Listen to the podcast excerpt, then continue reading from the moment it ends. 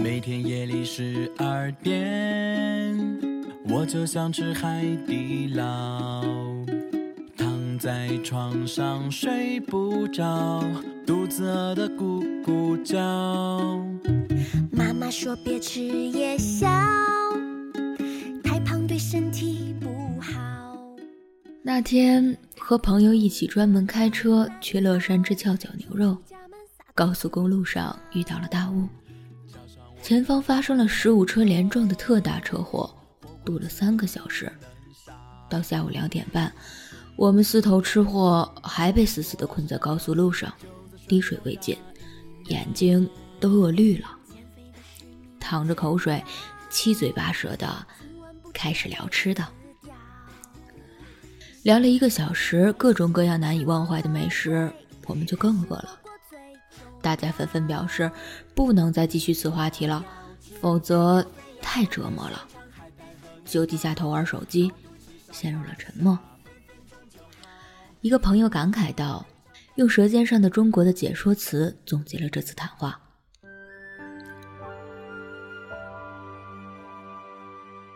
总有一种味道，以其独有的方式，每天三次在舌尖上提醒着我们。”认清明天的去向，不忘昨日的来处。我曾经是一个在吃东西这件事上让人很头痛的孩子。一岁的时候，我家的阳台正对长江。据我母亲说，为了给我喂饭，她必须用左手抱着我，同时拿着碗，右手举着小勺，站在能看见江景的地方，哄着我。快看呀，轮船来了！趁我一高兴就对着轮船发出“哇”的叫声之前，赶紧舀一勺食物塞进我的嘴里。不用这种把戏，我根本不敢张开嘴。四岁的时候，幼儿园的食物惨不忍睹：一个灰色的大铝桶，装一桶清水白面，黏糊成一坨，一个铁勺舀出来。啪一声，屎一样的填进碗里，喂给我们。我想不通为什么别的小朋友可以吃的那么香，我永远难以下咽。吃到最后一个，饭堂空空，老师急得要死，忍不住亲手灌我。眼看快喂完的时候，我实在受不了，哇的一口全吐了出来，把他吓坏了。我妈妈还为他受到惊吓而道歉。说：“这个孩子啊，就是这样，一个鹌鹑蛋他一口都吞不下去，要分成好几口呢，还一边吃一边翻白眼儿。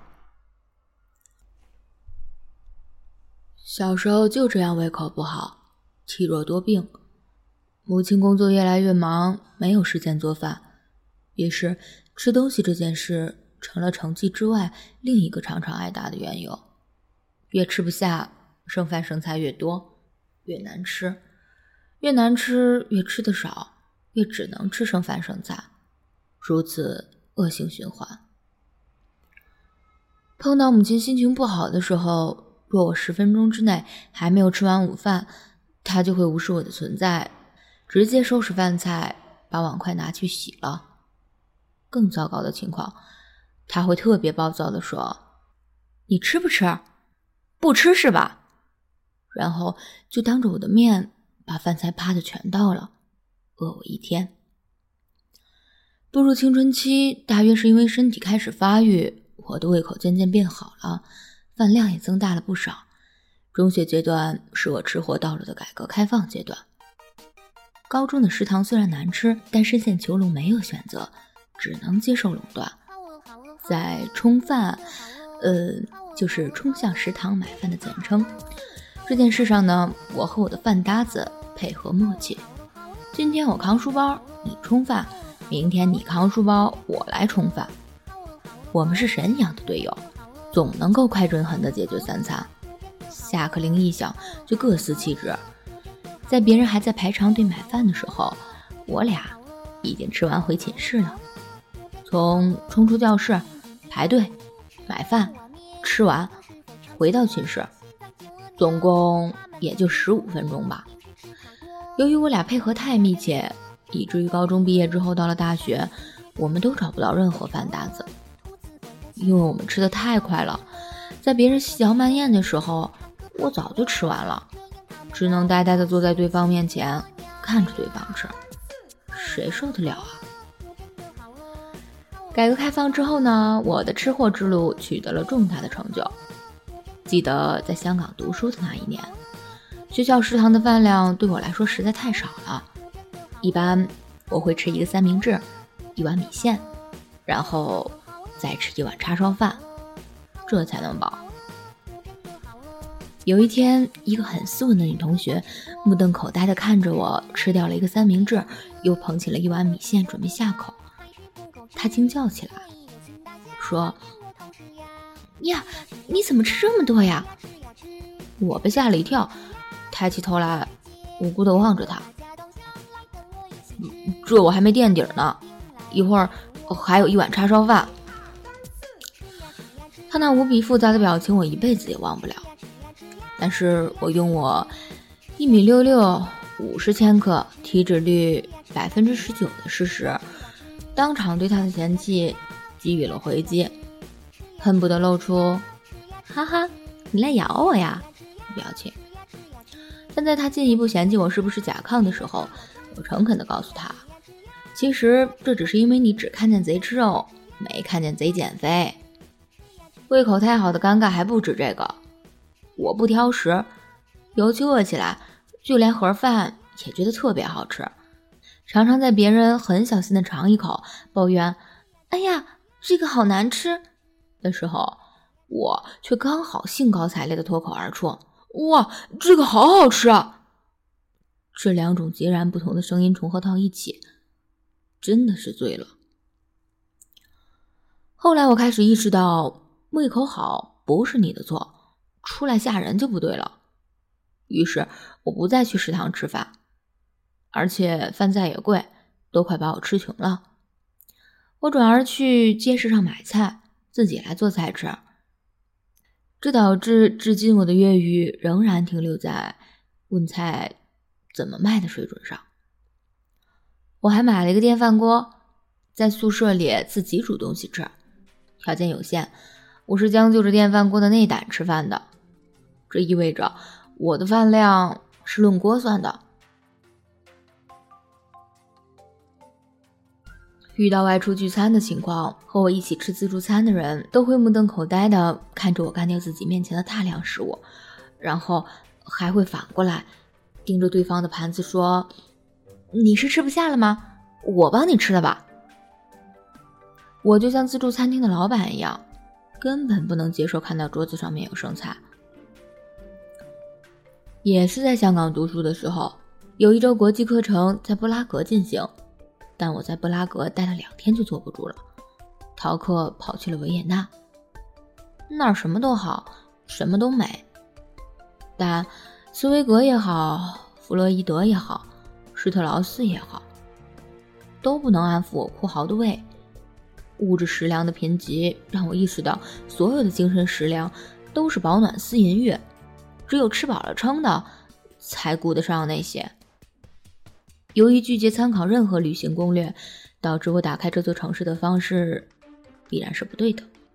否则，为什么我在维也纳走了那么远，却几乎看不到任何一家像样的餐厅？当然，像我也吃不起。咖啡馆呢，又不能顶饱。我一个穷学生，实在是太能吃了。偏偏维也纳的食物又贵又难吃。当年的地铁小摊上。一小块冰冷的隔夜披萨，售价两欧。放眼望去，唯一可以选择的馆子只有麦当劳。这怎么行呢？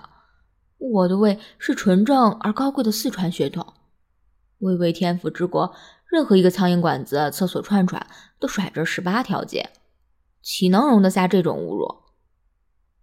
所以，我忍饥挨饿，在计划的大雪里走路走了一整天。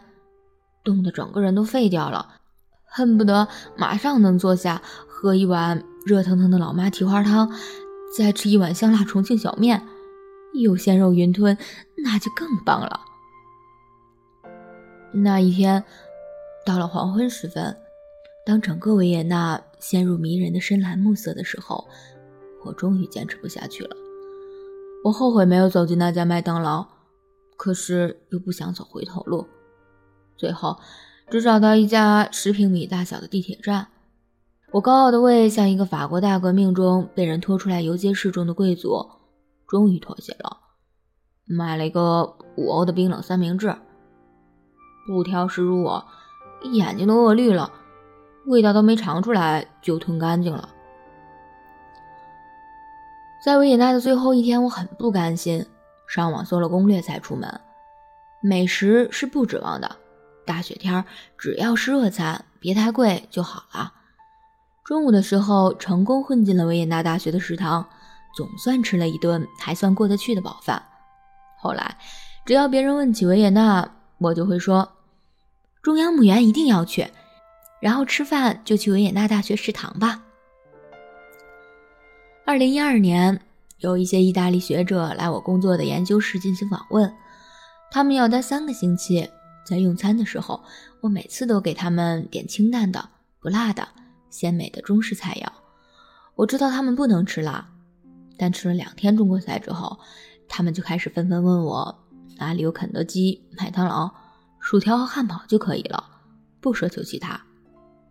那天我简直太失望了，我想不通，跟那些垃圾食品相比，这么好吃的精致菜肴，你们怎么都吃不惯呢？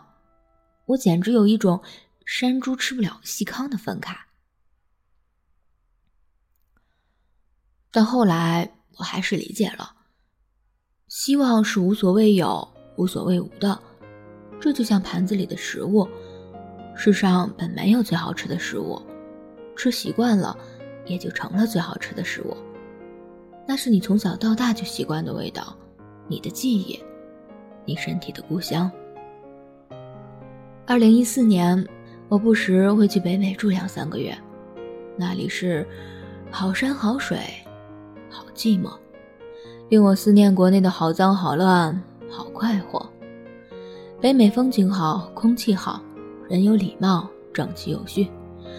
但是总有一种味道，以其独有的方式，每天三次在舌尖上提醒着我们：认清明天的去向，不忘昨日的来处。召唤我乡愁的不是别的，就是我的胃。在北美，天天都是有机的。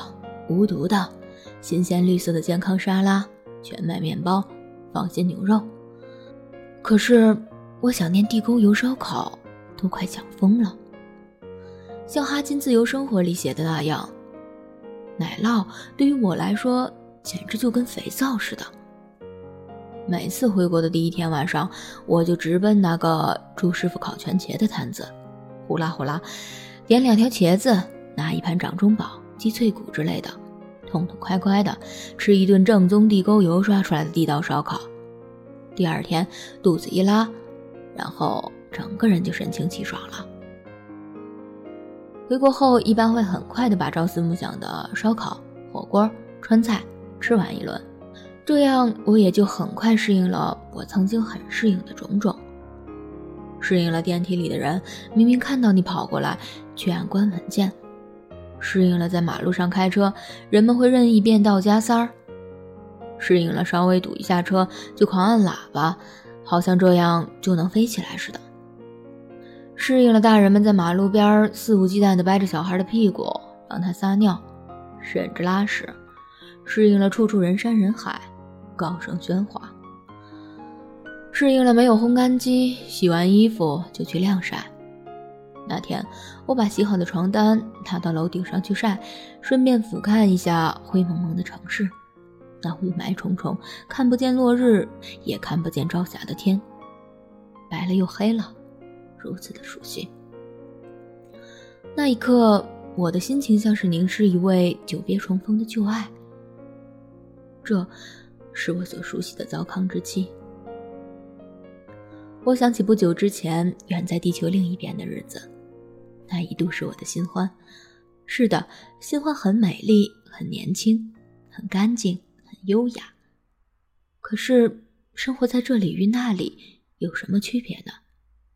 一样需要洗衣服，冰箱需要去超市买牛奶、鸡蛋、卫生纸，需要洗澡，需要空调，需要那帮老朋友，需要那几个常去的老馆子。菜端上来，该要醋的要醋，该加辣椒的加辣椒。虽然那个你吃惯了的食物，有时候你会觉得厌倦，但让你一个月不吃，你又会想念。这种感觉类似根深蒂固的婚姻，小吵小闹，却离不了。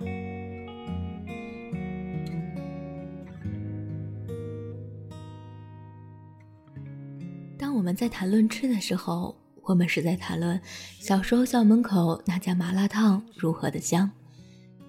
谈论第一次能花自己的钱，想吃什么就吃什么的时候是如何的爽，是在谈论那个陪你吃烧烤的身边人如何体贴，是在谈论只需为下一顿吃什么而烦恼的学生岁月如何单纯，是在谈论那一双忙于擀面包饺子的手如何操劳，是在谈论那一锅因为吵架而被通通倒掉的烧鸡如何可惜。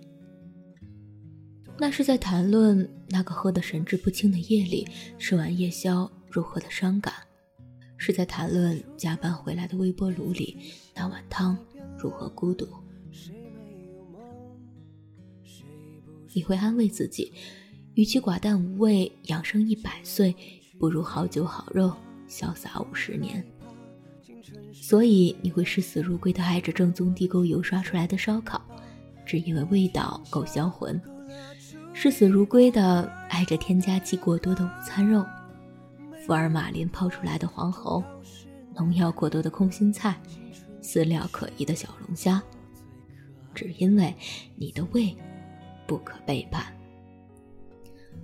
你的胃会告诉你哪里有你最爱吃的，而你最爱吃的告诉你哪里是你的故乡。时间为何会倾斜躲着凄厉的世界，